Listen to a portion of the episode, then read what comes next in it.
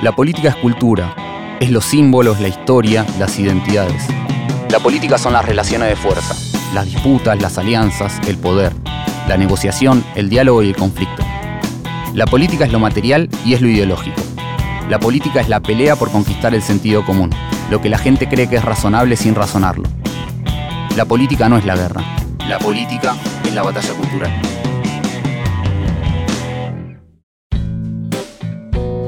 Bienvenidas y bienvenidos a Batalla Cultural, podcast de Anfibia sobre política. Soy Iván Juliáquer y en este episodio recibimos a María José Pizarro, congresista colombiana y una de las principales referentes de la centroizquierda de ese país que busca ganar la presidencia en 2022. Pizarro es artista plástica y su vida estuvo marcada por el exilio y por el asesinato de su padre, Carlos Pizarro. Pizarro padre fue ex guerrillero del M-19 que dejó las armas, firmó la paz y era candidato presidencial en 1990 cuando fue asesinado. María José regresó en 2010 a su país y desde entonces su rol como militante por la paz y los derechos humanos la transformó en una referente central de las fuerzas políticas de cambio en Colombia. Con ella vamos a hablar sobre cómo hacer política en un país donde la violencia y el asesinato son moneda corriente, sobre las posibilidades de un horizonte de igualdad social y de género en tiempos de fuerte movilización social y sobre el desafío de desaprender la guerra. María José Pizarro, muchísimas gracias por venir a Batalla Cultural y por tener el rato de, charlar con nosotros. Para empezar, quería preguntarte por una cuestión que es, tu vida fue marcada por la guerra y por la paz, tu padre fue guerrillero, dejó las armas, firmó la paz, era candidato y lo asesinaron. Tu vida fue en gran parte una vida de exilio y en la actualidad te dedicas de lleno a la actividad político-partidaria en Colombia. Quería preguntarte cómo se transforma una trayectoria personal biográfica en una trayectoria pública y política. Pues bueno, esa es una, una gran pregunta. Lo primero es que, como tú bien has dicho, yo pues vengo de una infancia que es una infancia clandestina, por decirlo de alguna manera, como la infancia de muchos de los hijos de los militantes eh, eh, en la década de los 70, de los 80. Y, pues eso supuso un ritmo en nuestra vida completamente diferente. Y, hago esta, esta pequeña precisión porque precisamente eh, el hecho de exponer la vida personal, así fuese para ese trabajo de retrospectiva, de, de, casi que de una biografía familiar, de una biografía de la historia reciente de Colombia, pues definitivamente hace traspasar esos límites, es decir, de una vida que era completamente escondida, clandestina, hacerla pública de entrada ya es una decisión política. Eh, profundamente política porque empezamos a interpelar a sectores de la sociedad eh, y sobre todo de la sociedad colombiana, porque a diferencia, por ejemplo, de Argentina, que han podido hacer todo un trabajo de, eh, pues digamos, de memoria, de ir poco a poco reivindicando a todas aquellas personas que murieron en, la época de la dictadura, que fueron desaparecidas, bueno, torturadas, etcétera. En Colombia nosotros hemos tenido una dinámica de guerra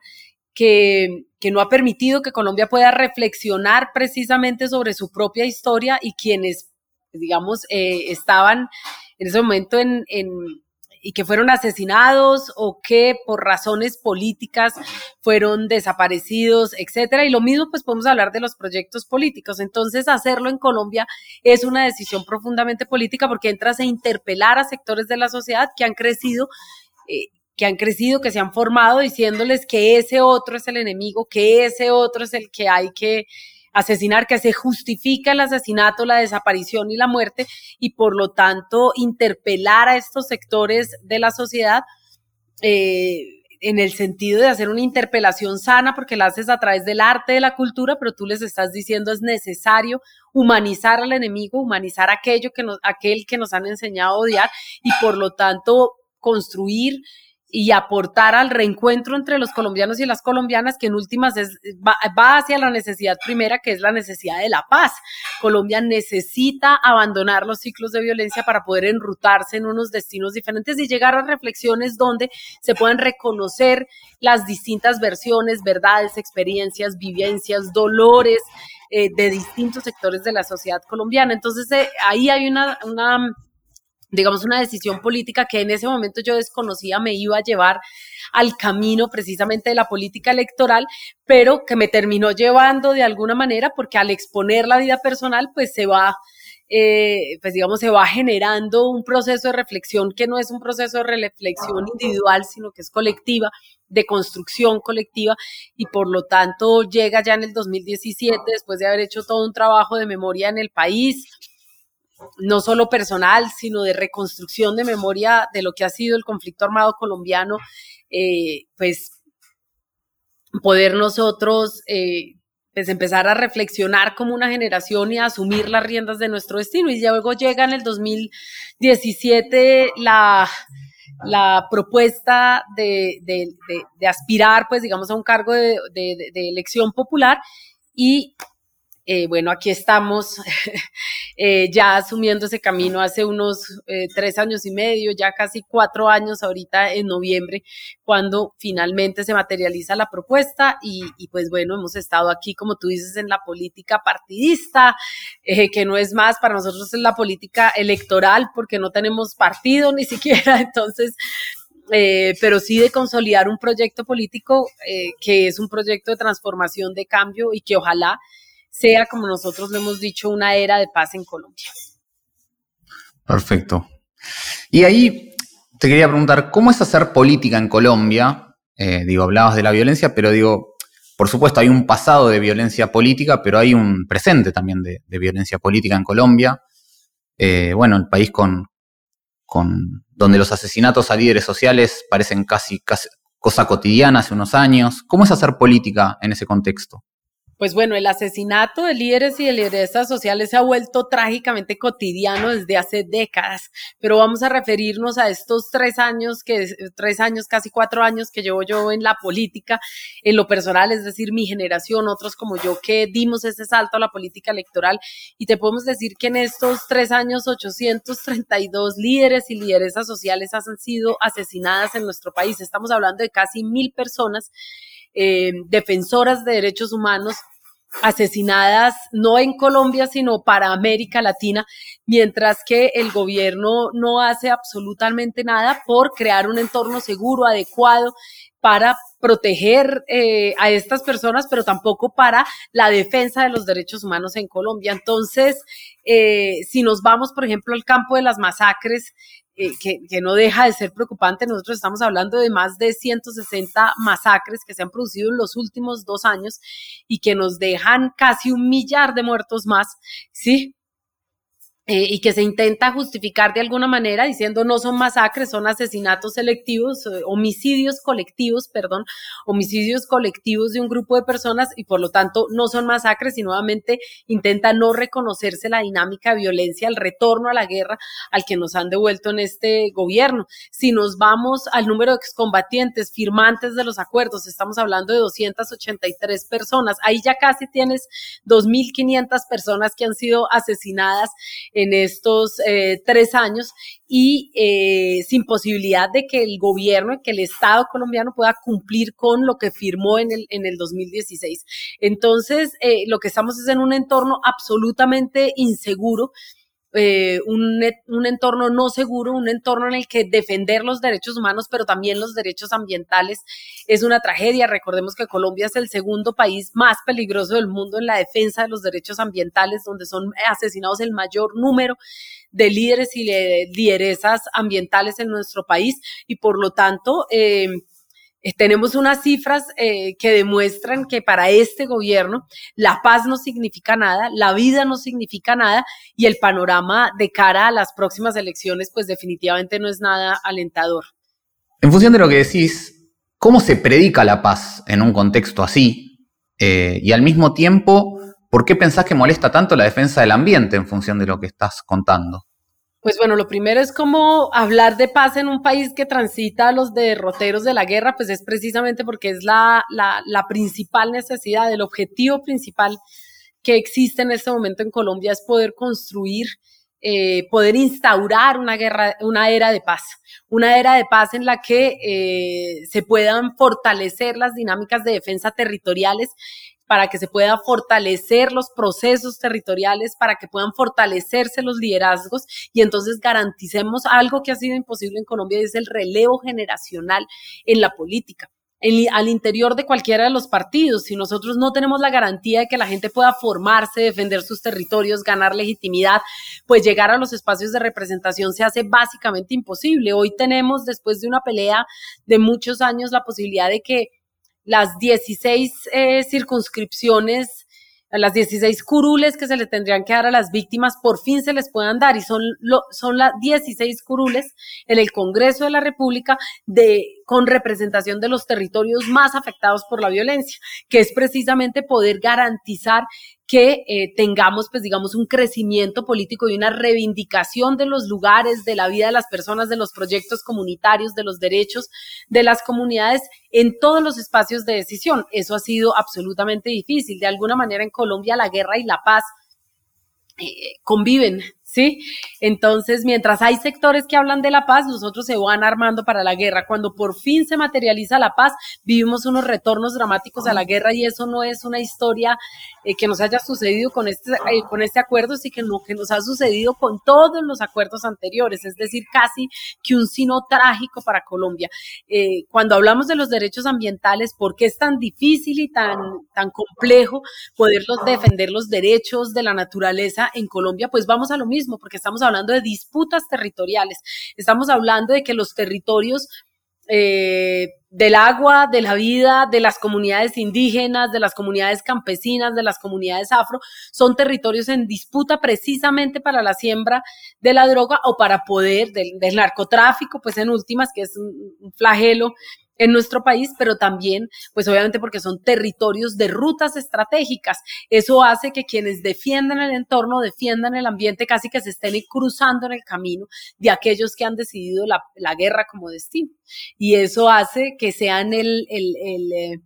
pues que estén en la diana de eh, distintos grupos armados con presencia en el territorio, algunos eh, de un tinte más insurgente, por decirlo de alguna manera, otros con un tinte paramilitar. En últimas, lo que tenemos es el enfrentamiento entre grupos armados, incluidos las fuerzas del Estado y los civiles que sencillamente intentan sacar adelante sus proyectos de vida, defender su entorno, su forma de vida en sus territorios.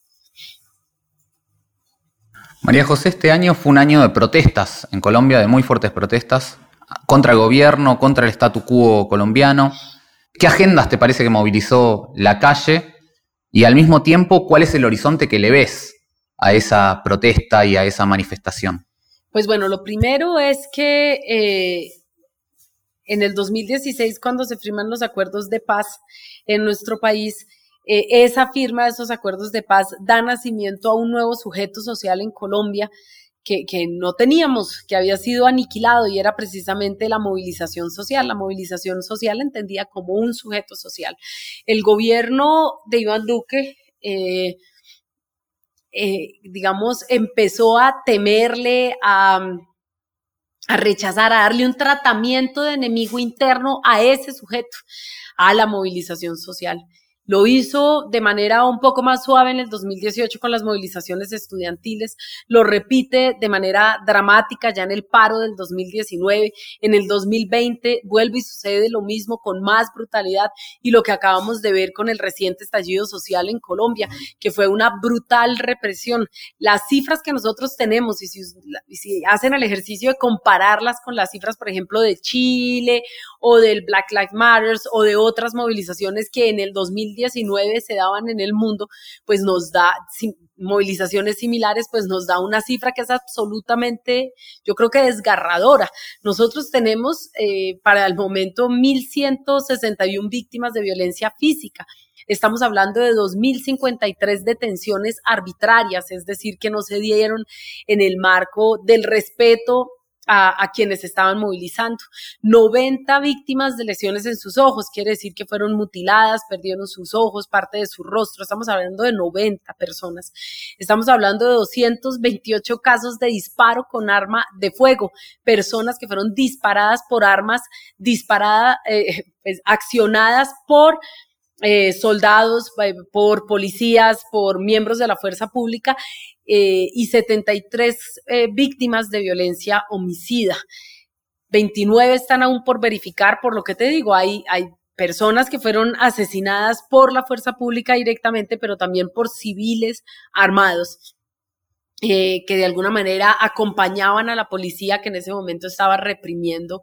a la movilización social. Entonces, eh, en, la memoria del país quedan em, imágenes terribles, eh, imágenes absolutamente dolorosas, eh, imágenes además de un sujeto, de, de, de, quienes salieron a movilizarse, que eran jóvenes de los barrios, en la pobreza, eh, y a las cuales se les ha tratado con absolutamente, eh, con absoluta indiferencia y con absoluta mezquindad. No ha habido ninguna medida para garantizarle a la juventud la posibilidad de levantar cabeza. Eh, y fuera de eso, el gobierno no ha tenido ni siquiera la grandeza de actuar con legitimidad, con reconocimiento, con humildad frente a la situación que ellos mismos provocaron. Lo más, lo más grave es que al momento no tenemos soluciones para el hambre, soluciones para que puedan acceder al empleo, soluciones de cara a la, pandemia y definitivamente lo que nosotros estamos es al borde de unas nuevas manifestaciones masivas en los próximos meses, meses porque el paquete social que debería haber presentado el gobierno después de las movilizaciones y el estallido social es un paquete que no ha presentado, que no ha atendido. No solamente estamos posicionados como uno de los países en el continente que peor ha manejado la pandemia, que prefirió ayudar a los empresarios por encima de la ciudadanía, que prefirió prefirió salvar las grandes empresas a las pequeñas y medianas, medianas empresas que son las que más empleo producen en nuestro país. Y entonces las cifras que tenemos después de este año y medio no pueden ser más dramáticas. Tenemos eh, que este año en el año 2021-2020, 3.6 millones de personas ingresaron a la condición de pobreza y casi 3 millones, 2 millones 700 mil personas a la condición de pobreza extrema. Quiere decir que sencillamente no hay medidas para frenar a ese sujeto de movilización que actúa con toda la legitimidad porque está en el hambre absoluto y tendremos que tardar unos 30 años más para poder recuperar el tejido social que en algo habíamos avanzado en estos años, pero que la pandemia, el retorno a la guerra, la situación socioeconómica de la gente nos lleva a retrasar, a volver 30 años atrás y, eso pues definitivamente es una tragedia. Y si el diálogo no prima en el país, pues definitivamente lo que estamos es abocados a ciclos interminables de violencia. María José, vos hiciste campaña diciendo un pie en la calle, un pie en el Congreso, o en realidad al revés, un pie en el Congreso, un pie en la calle. Eh, ¿Cómo pensás ese vínculo entre calle y política? Y cuántas de las agendas por las que estás peleando con, otros colegas eh, salen de la calle. Pues bueno, lo primero es que efectivamente es, el lema de la campaña, era un pie en la calle, un pie en el Congreso, y esto tiene, digamos, varias eh, acciones concretas. En primer lugar, el Congreso de la República en Colombia es un espacio que ha sido vedado para la gente, cerrado para la gente, es un, es un edificio absolutamente vallado al cual la ciudadanía colombiana no puede acceder ni pueden acceder los sectores sociales, sino que acceden un grupo de privilegiados, que son los 200 y punta de congresistas y sus equipos que hacemos presencia cotidiana en el Congreso de la República. Hacer presencia en el Congreso de la República no solamente a través de la representación, es decir, a través de otros, sino sino nosotros poder ir y ocupar los micrófonos, los espacios de incidencia del Congreso de la República. Para ello, en primer lugar, nosotros nos hemos considerado que somos una curul colectiva, es decir, es un curul de la, una curul de la gente, es una curul de las organizaciones sociales y cualquier debate, cualquier audiencia, cualquier acción en el Congreso, nosotros la trabajamos con las comunidades, con las organizaciones en los territorios y eso de entrada te da, eh, digamos, un lazo eh, de apropiación en el sentido de que no es alguien que está hablando por mí, yo con ella puedo construir, con esa curul puedo construir, con ese equipo de trabajo puedo construir y por lo tanto se convierte en una voz colectiva de las comunidades. Por otro lado, eh,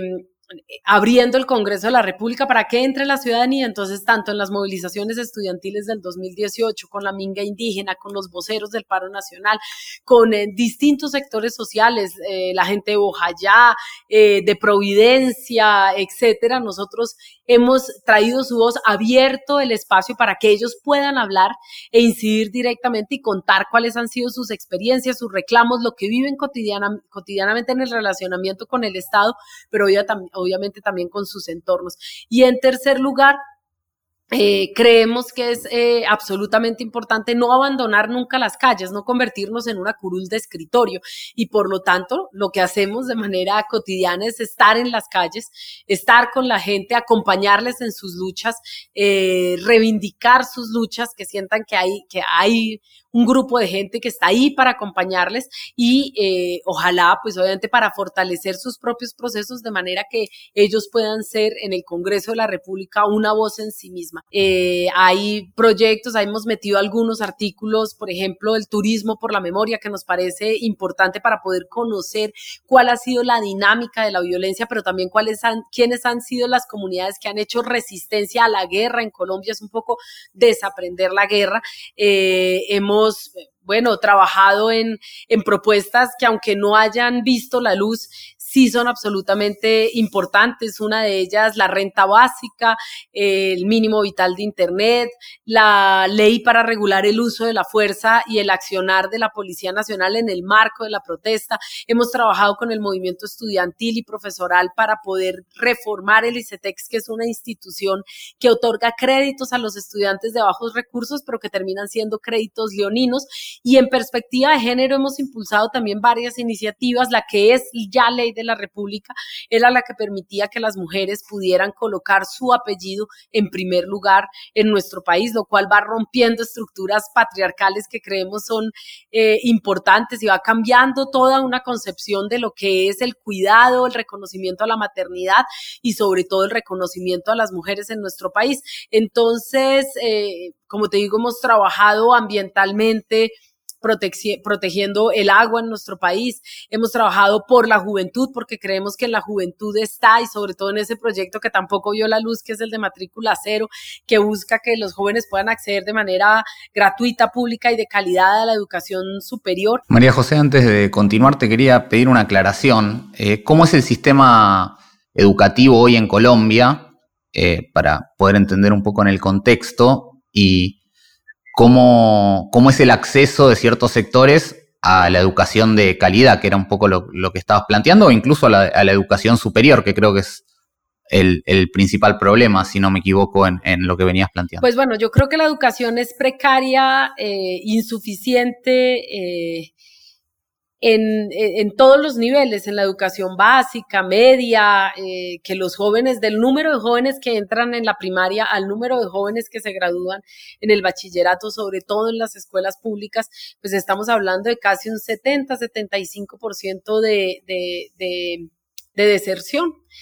y el nivel de la educación es tan bajo que la mayoría de estos jóvenes, sobre todo los jóvenes de los barrios populares, de los barrios de periferia y de las zonas rurales de nuestro país, no pueden acceder a la educación superior. No hay los cupos suficientes, no hay una red eh, de universidades que permita que la gente pueda acceder de manera universal y gratuita a la educación. De todas maneras hay que pagar. Eh, y entonces se han creado toda una serie de instituciones con el objetivo, en teoría, de ayudar a que esos jóvenes de bajos recursos puedan acceder a la educación eh, superior, pero resulta que terminan siendo unos créditos imposibles de pagar y terminan siendo una carga con la que tienen que vivir estos jóvenes, sus padres, sus familias durante muchísimos años. Entonces no hay condiciones de equidad, no hay universidades públicas, no hay una red de universidades públicas, no se ha roto la brecha entre, entre las zonas urbanas y las zonas rurales es casi imposible para una persona de las regiones apartadas de Colombia poder acceder, acceder a un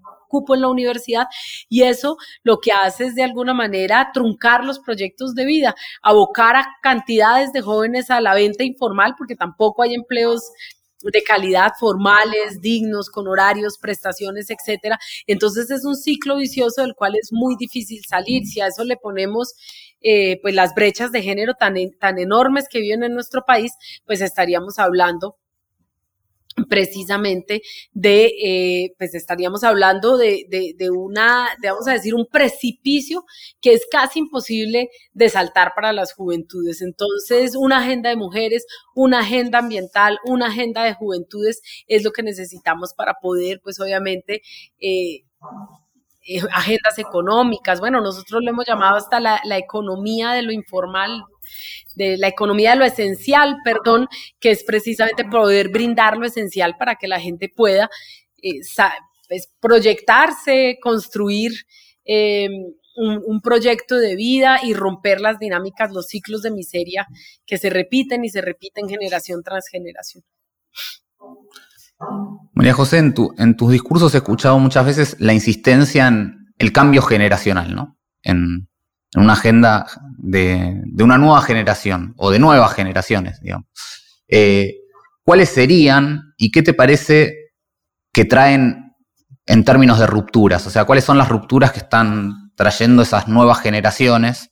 para pensar la política colombiana? Pues bueno, en primer lugar, creo que eh, ha sido muy difícil el relevo generacional, el recambio generacional en la política colombiana, precisamente porque asesinaron hace 30 años a la mayoría de los liderazgos políticos de entonces y nos hemos tratado, tardado 30 años en que pueda resurgir una nueva generación de líderes con capaz de recoger las banderas de los movimientos, de repotenciarles, de darle aliento, de reinterpretarlas a la luz de sus propias vivencias y por lo tanto hacer lo que se hace en la mayoría de los escenarios de, la política mundial en la que llegan nuevas generaciones a ocupar los espacios de la política. Eso ha sido muy difícil en Colombia. Eh, por la situación que te digo, por sustracción de materia, los mataron a todos, a los jóvenes de entonces los mataron y hoy tristemente a los jóvenes de hoy los siguen asesinando, que son precisamente los líderes sociales, defensores de derechos humanos en nuestros territorios.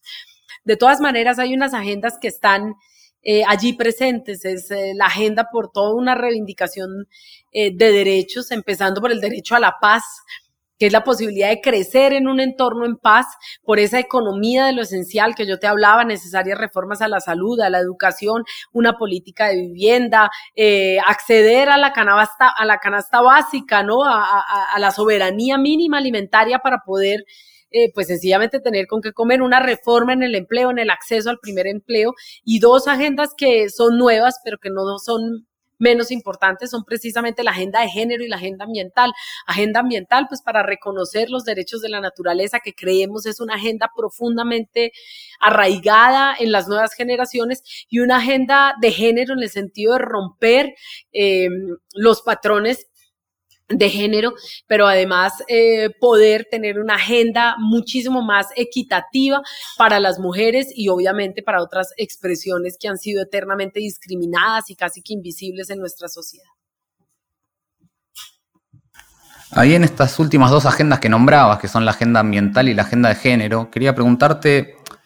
cómo se confrontan las resistencias que generan estas dos eh, agendas eh, diría sobre todo la, agenda de género en, distintos lugares, pero en América del Sur por lo menos genera movimientos de mucha reacción ante esas agendas y también incluso articula movimientos políticos de, que se confrontan directamente con esto. ¿Cómo pensás ese contramovimiento que generan y cómo se hace para avanzar? Pues bueno, lo primero es que eso es toda una revolución cultural en nuestro continente que pasa por transformar las mentalidades, por transformar unos patrones sociales que hemos aprendido tristemente, que hemos perpetuado en nuestras sociedades eh, y por lo tanto eh, en América Latina las voces femeninas, la reivindicación de estas agendas, de estas agendas pasa por una transformación cultural de toda la sociedad y yo creo que eso sí tenemos que entenderlo porque una revolución cultural, una transformación cultural es una transformación de largo aliento, no por no en vano hemos estado tres, cuatro generaciones de mujeres en el continente luchando por eh, materializar nuestros derechos, por alcanzarlos. Esa es una lucha histórica, histórica de generaciones y generaciones de mujeres en el continente. Entonces, eh, pues primero tenemos que entenderlo desde este lugar. En segundo lugar, desaprender esos patrones sociales también nos toma tiempo y nos toma eh, generaciones. Tristemente, la pandemia nos retrocedió 10 años en nuestros derechos, es decir, todo aquello que habíamos ganado de alguna manera lo hemos perdido. Estamos hablando de sociedades donde la mayoría de las mujeres son madres solteras, son madres cabeza de hogar, eh, y que la la pandemia las devolvió a los hogares, nuevamente confinadas, nuevamente en el espacio doméstico, muchísimas veces en hogares violentos, sobrecargadas con las tareas del cuidado, despojadas de los puestos de trabajo. Es decir, las mujeres estamos viviendo hoy en el continente como hace muchísimos años no vivíamos, más bien lo poco que habíamos avanzado lo hemos perdido, violencia económica, violencia física, violencia sexual, eh, digamos, distintas violencias que se superponen. ¿Qué hemos hecho nosotros desde el pacto histórico? Que es la propuesta que nosotros hemos lanzado al país, que es este proceso de unidad entre las fuerzas alternativas y las fuerzas eh, sociales, y es precisamente, eh, por un lado, garantizar la participación política paritaria de las mujeres, es decir, que nosotras eh, tengamos representación paritaria en el Congreso de la República, aunque el Congreso de la República nuestro es un Congreso machista, es un Congreso que no quiere evolucionar, que no asume los grandes debates de la sociedad, la eutanasia, la legalización de las drogas, el aborto, etcétera, pues sí es absolutamente importante eh, y entre ellas, pues obviamente la participación política, aunque no avanzó eh, para que pudiésemos tener un Congreso paritario, nosotros en el Pacto Histórico sí hemos propuesto una lista cerrada, cremallera, que garantice que la bancada que se elija por este sector político, estos sectores políticos, eh, garantice paridad en la elección para las mujeres. Y eso creemos que es un salto porque no se había hecho en Colombia, eh, no, habíamos vivido un proceso similar. Eh, obviamente que para nosotros no hay, la, agenda de paz es una agenda de género, porque precisamente las mujeres somos las que hemos resistido en los territorios, los embates de la, de la guerra, las que hemos sobrevivido a la guerra, la que muchas veces fuimos despojadas de nuestras tierras, pero aún así eh, garantizamos eh, que los proyectos comunitarios sobrevivieran, que hicimos ese relevo generacional. Entonces, una agenda de paz, pues definitivamente tiene que involucrar a las voces femeninas. Eh, y las voces femeninas tienen una agenda política y una agenda social de las mujeres eh, que no puede ser, digamos, despreciada que no puede ser eh, de alguna manera rezagada, sino que va a ser una agenda que va a marcar la política colombiana en los próximos 50 años, cada vez con mayor presencia. Así ha sucedido en el, en el, en el continente. Las compañeras en Argentina, en Chile, creo en México han dado ejemplo eh, de lo que es avanzar en una agenda real de género y nosotras en Colombia también estamos en esa misma lucha para garantizar eh, que podamos no solamente ocupar los espacios de la política, sino ocupar la vida social en nuestro país.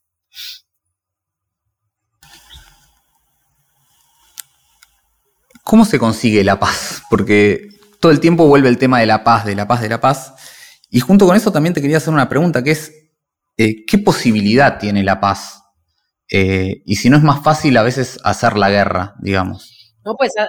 hacer la guerra es fácil, eso lo sabemos en Colombia. Llevamos más de 200 años en guerras civiles, guerras intestinas entre los colombianos, casi que se volvió parte del ADN, de la herencia histórica entre padres, hijos, abuelos. Pues bueno, la paz es femenina, somos las mujeres las grandes impulsoras de la paz en nuestro país. La paz significa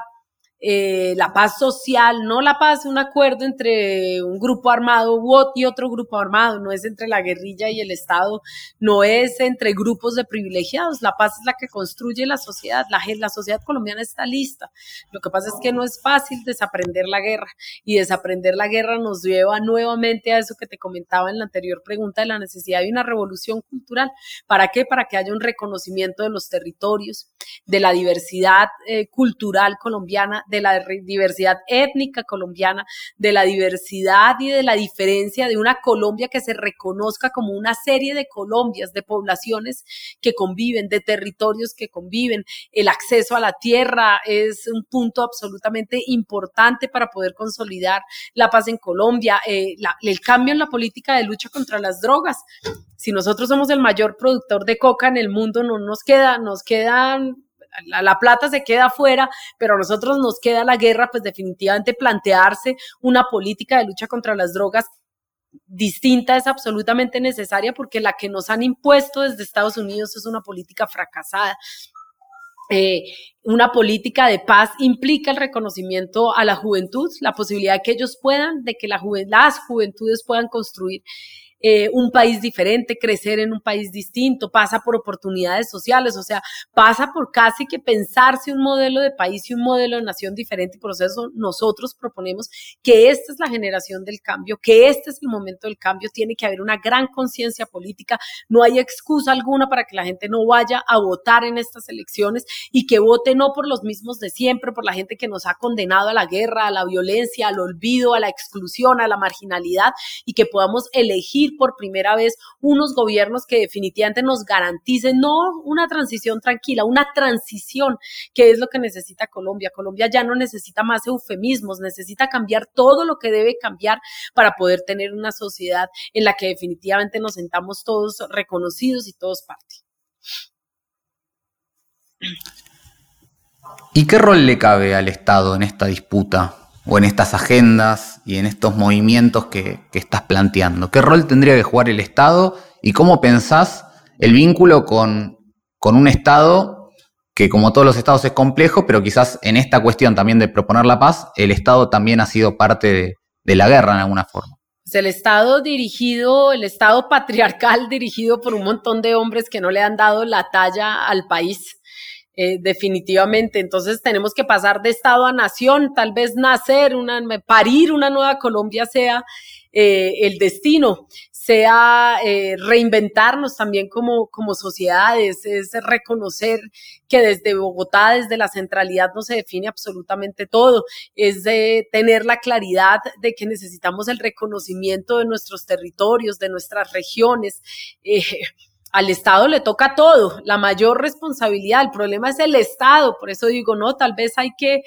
eh, como te digo, las mujeres no hemos hecho la guerra en este país, las mujeres hemos sobrevivido a la guerra en este país y por lo tanto lo que tenemos que decir es, es, es mucho, precisamente para construir un Estado que no esté eternamente marginalizando a nuestra gente, que nuestra gente viva en la exclusión, que nosotros tengamos que crecer en, en, en condiciones absolutamente adversas, no solamente la miseria que se vive en todo el continente, que se vive en los barrios argentinos, que se vive en las favelas brasileñas, que se vive en los campos en Bolivia, Bolivia, en Ecuador, en Perú, ¿no? Es, es eh, y en Colombia, obviamente, pero en Colombia tenemos una adición más, que es la violencia. La violencia eh, sistemática, la violencia criminal, la violencia que no permite que crezcan, que nazcan, que puedan germinar propuestas diferentes, que puedan germinar voces distintas, que podamos reconocernos en la diferencia. Eh, quisiéramos un, un Estado absolutamente unitario, eh, como si fuésemos un uniforme, un ejército, y resulta que hay grandes sectores de este país que no se sienten reconocidos en ese modelo de país que nos han que nos han propuesto y por lo tanto queremos construir nuestra nación y eso pasa por el relevo generacional, no pasa solo por las voces femeninas, pasa por juventudes que se nieguen a heredar el país que nos han heredado cada vez más deteriorado, cada vez más violento, cada vez más degradado. María José, para cerrar siempre le pedimos a las entrevistadas, a los entrevistados que nos traigan una frase que les sirva para pensar la política. ¿Cuál es tu frase y por qué? Mi frase es, Queremos construir un país a la altura de nuestros sueños, el que nos merecemos. ¿Por qué? Pues porque es lo que se nos ha negado a generaciones y a generaciones de colombianos y es poder construir nosotros esa nueva nación, ese nuevo país, ese nuevo ejercicio de la política, reinventarnos en todos los sentidos, porque definitivamente lo que nos han enseñado en los últimos 200 años en Colombia no nos ha servido sino para reproducir los ciclos de violencia, los ciclos de miseria. Entonces, en el momento en el que nosotros nos apropiemos de ese país, es en el que queremos de vivir, es ahí donde va a iniciar el cambio. Pero eso es un proceso de conciencia colectiva en el que, por supuesto, nosotros queremos aportar y vamos a seguir aportando. María José Pizarro, muchísimas gracias por venir a Batalla Cultural. A ti muchísimas, a ustedes, muchísimas gracias por la invitación, un gran abrazo eh, allí al país hermano y además nuevamente agradecer a Argentina porque en los momentos más duros del paro, eh, ustedes nos estuvieron acompañando creo que como ningún otro país en el continente. Entonces hay que agradecerles por ese ejercicio de solidaridad eh, tan grande que tuvieron esos meses con nuestro país. Batalla Cultural somos, en conducción, Iván Juliáquer. Producción, Camilo Genud e Iván Juliáquer. Diseño de sonido, Estudio Red. Comunicación, Vera Ferrari. Ilustración, Ana Fefercon. Producción general, Tomás Pérez Bisón. Podés seguirnos en las redes de Anfibia Podcast.